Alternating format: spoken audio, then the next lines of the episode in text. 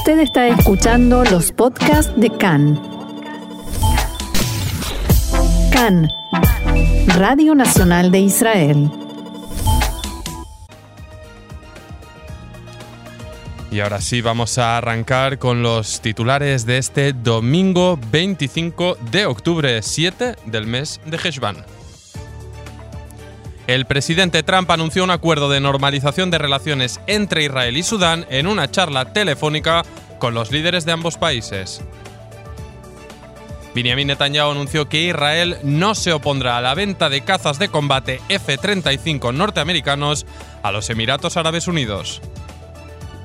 Y con datos de contagio que siguen a la baja, el gabinete de Corona debate hoy el plan para reabrir escuelas y negocios.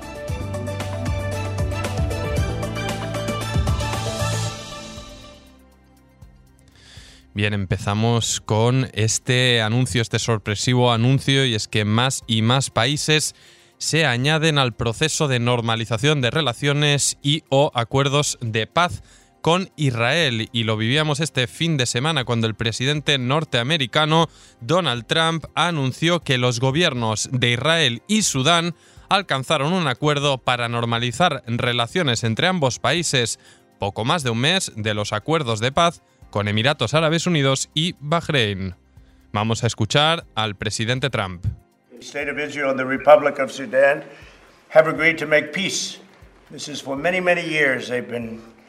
El Estado de Israel y la República de Sudán han acordado hacer la paz. Esto después de muchos, muchos años en los que han estado enfrentados, por decirlo de modo amable. Ahora pasan a la amabilidad y a normalizar relaciones. Este será el tercer país donde estamos haciendo esto y tenemos muchos, muchos más por venir, anticipaba. Este anuncio incluyó también la declaración de Trump sobre la retirada de Sudán de la lista de países patrocinadores del terrorismo.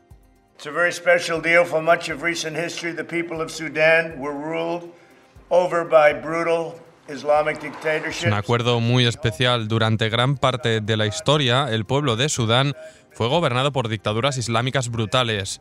Fue el hogar de Osama Bin Laden, lugar de terrorismo, genocidio y muchas tragedias. Y hoy el gran pueblo de Sudán tiene una nueva democracia. El gobierno de transición sudanés ha demostrado su compromiso con la lucha contra el terror, la creación de una economía de mercado y el desarrollo de las instituciones democráticas y todo eso ha llevado al acuerdo de hoy que se basa en esos compromisos y marca un punto de inflexión en la historia de Sudán. Y bien, el presidente Trump comunicó que durante la conversación eh, telefónica, el primer ministro Benjamin Netanyahu y el presidente del Consejo Soberano de Transición de Sudán, Abdel Fattah al-Burhan, y el primer ministro de ese país, Abdallah Hamdok, formalizaron el acuerdo de paz. A continuación, los líderes de los tres países publicaron un comunicado conjunto en que anunciaban la normalización de relaciones entre Sudán e Israel y el fin del estado de beligerancia.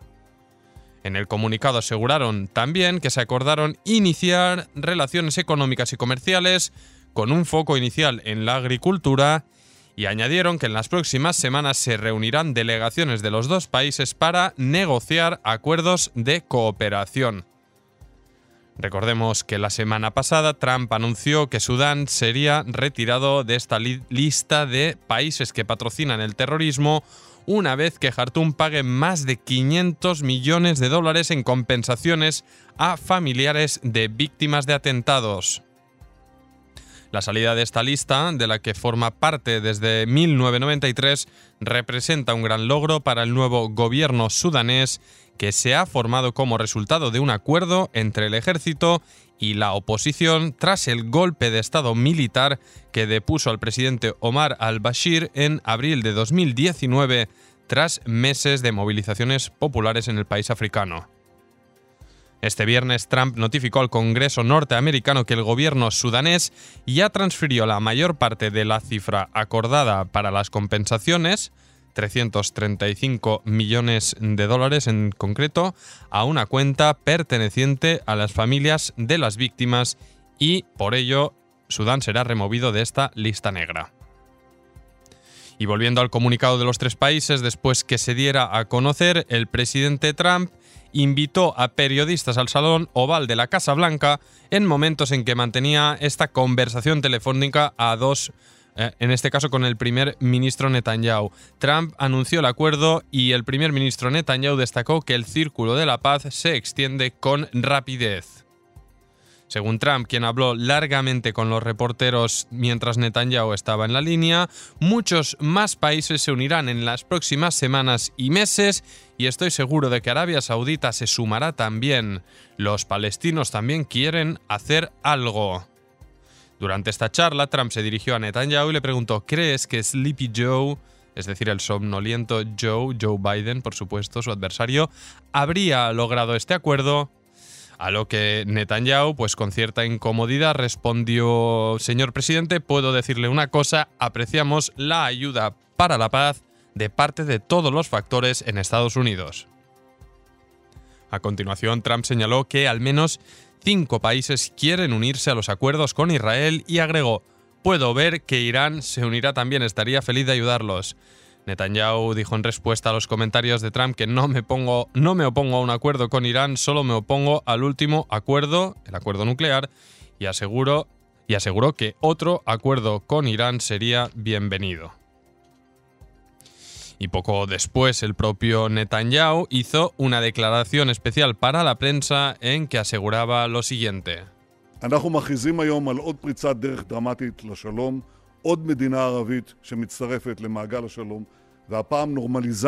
Hoy anunciamos otro espectacular avance para la paz. Otro país árabe se une al círculo y esta vez normalización entre Israel y Sudán. ¡Qué gran cambio! En Jartum, la capital de Sudán, adoptaron en el 67 los tres noes de la Liga Árabe, no a la paz con Israel, no a su reconocimiento y no a negociaciones. Pero hoy Jartum está diciendo sí a la paz, sí al reconocimiento de Israel y sí a la normalización. Esta es una nueva era, una era de verdadera paz, una paz que avanza y se amplía con otros países árabes, tres de ellos en las últimas semanas. Y continuó el primer ministro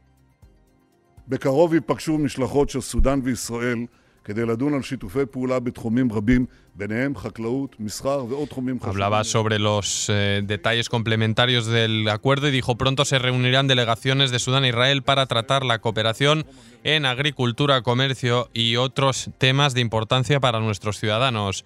Los cielos de Sudán están hoy abiertos a Israel y eso permite vuelos directos y más cortos entre Israel, África y Sudamérica.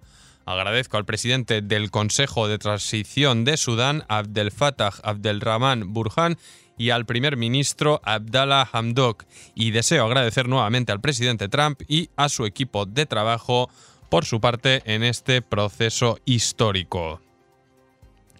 Bien, y ahora vamos a ver reacciones que vinieron obviamente de todos los lados. En primer lugar, la esperada condena de la presidencia de la autoridad palestina en Ramallah mediante un comunicado en que también advirtieron que estos procesos de normalización, abro comillas, contradicen las decisiones de la Liga Árabe y la Iniciativa Árabe de Paz, aprobada en las cumbres árabes e islámicas y por el Consejo de Seguridad de Naciones Unidas, según la resolución 1515. El liderazgo de la autoridad palestina insistió una vez más que nadie tiene derecho a hablar en nombre del pueblo y la causa palestina y advirtió que el camino a una paz exhaustiva y justa debe estar fundamentada en el derecho internacional, las decisiones de legitimidad internacional y las referencias específicas, de forma que lleve al fin de la ocupación israelí en las tierras del Estado de Palestina.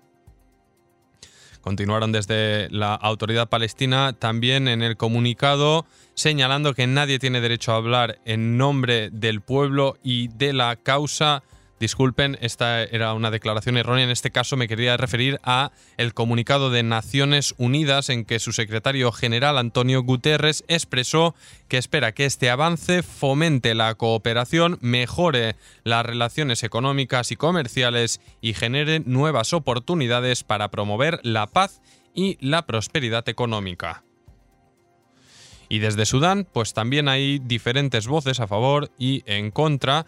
En primer lugar, vamos a, escuchar a Esadek Ishak, presidente de la Fundación de Amistad Israel-Sudán. Shalom, Sudán, Israel. Shalom del pueblo de, en Sudán al pueblo de Israel. Felicidades a Benjamin Netanyahu, hombre de paz que finalmente lo hizo posible. Ishak continuaba en diálogo con Khan diciendo lo siguiente.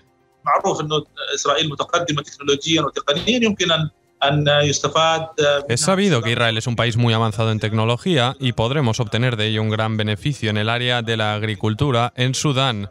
Aquí hay inmensos terrenos agrícolas y la tecnología israelí puede ayudar en el desarrollo del área en este sentido. Y en diálogo con agencias internacionales, en este caso, algunos ciudadanos sudaneses mostraban eh, diferencias de opiniones. Vamos a escuchar el primero.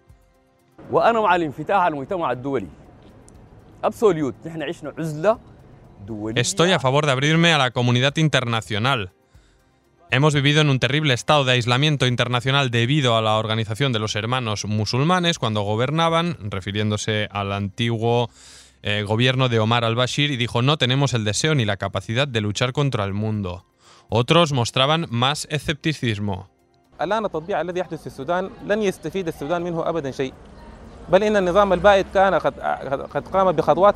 Decía Mujahideen Haidar que Sudán no se beneficiará de la normalización en absoluto. Debido a que el régimen anterior tomó medidas en este sentido y no llegó a ninguna parte, quienes estudiaron el tema de la normalización descubrieron que los países que nos rodean, que han normalizado los lazos con Israel, todavía dependen de Sudán para la producción de alimentos. Y algunos salieron pues en defensa del pacto.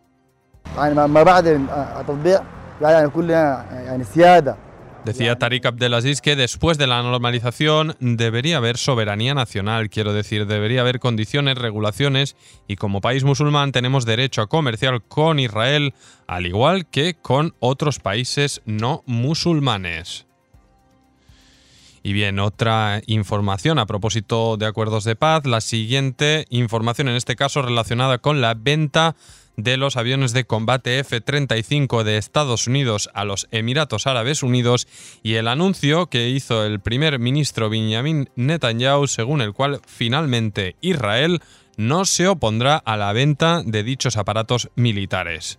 Este fin de semana, el primer ministro alterno y ministro de Defensa Benny Gantz acusó a Netanyahu de haber escondido a las autoridades de defensa y de seguridad de Israel las negociaciones y diálogos sobre esta cuestión tan sensible. De, de todas maneras, Gantz dio la bienvenida al acuerdo y enfatizó que considera la paz y la estabilidad regional como un valor estratégico superior. El primer ministro Netanyahu tiene una versión diferente de los hechos y aseguró que no hubo ninguna negociación al respecto. Vamos a escucharle.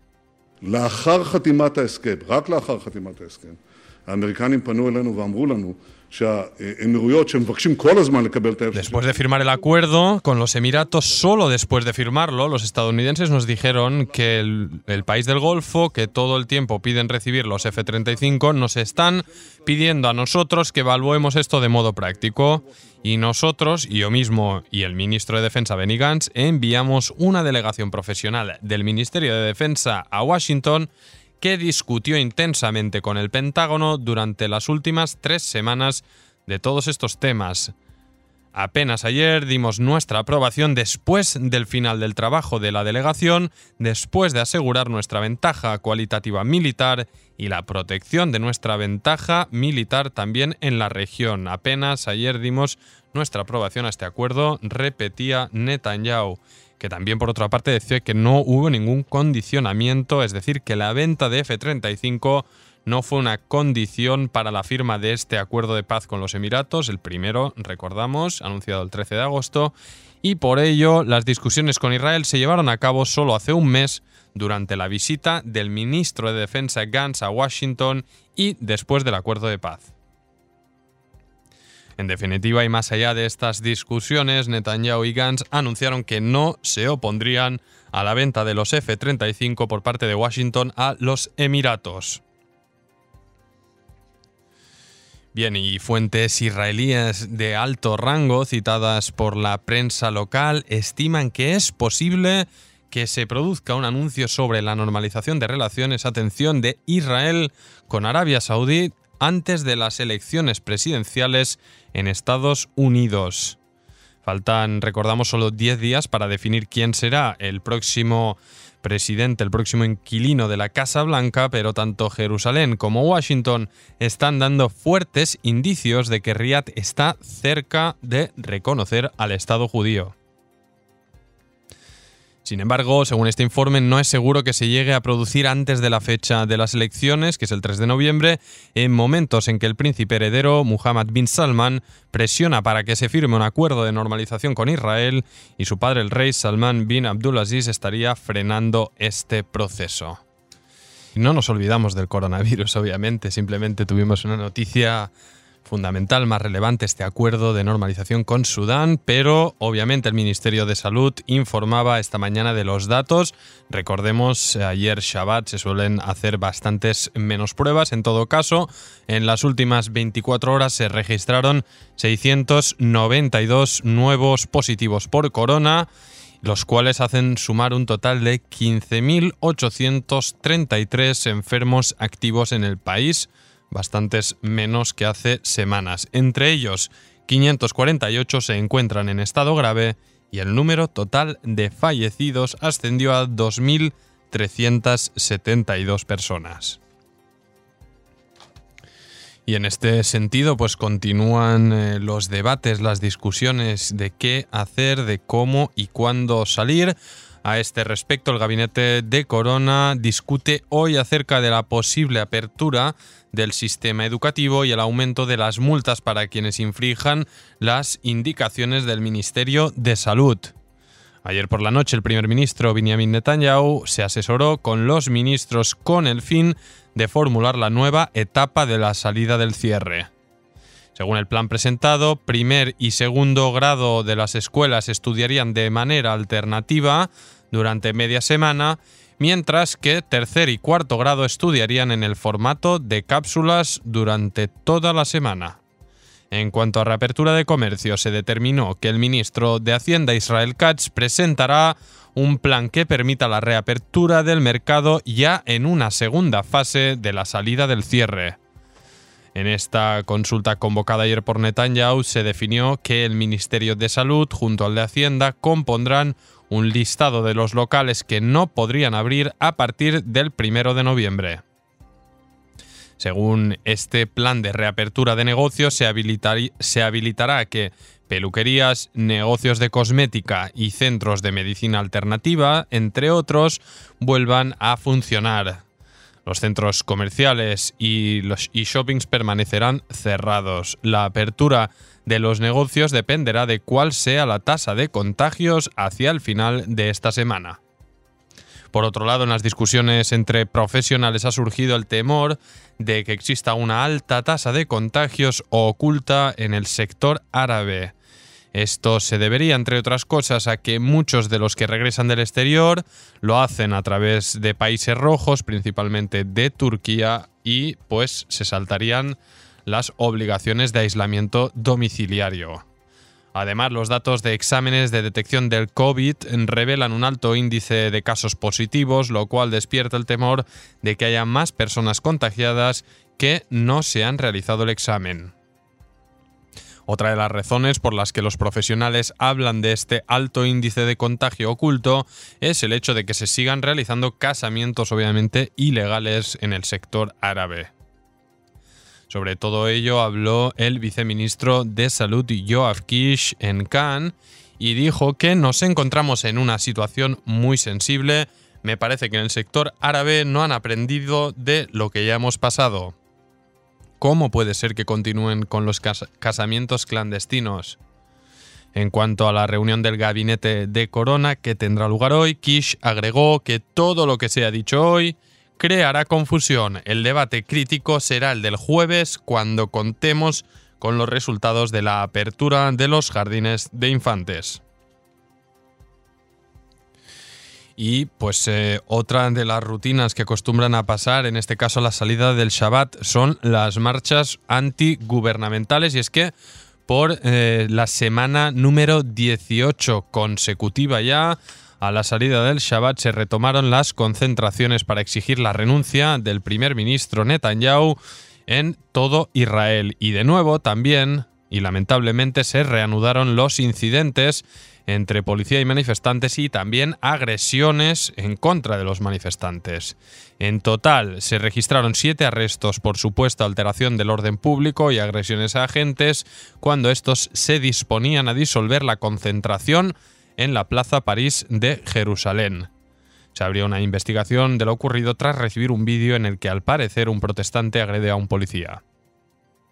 Además, también se registraron otros seis arrestos, esta vez en Tel Aviv, al parecer por casos de agresiones contra los manifestantes. Tres jóvenes de 26 años fueron detenidos por amenazar con un taser aturdidor a los concentrados en la Plaza Rabin.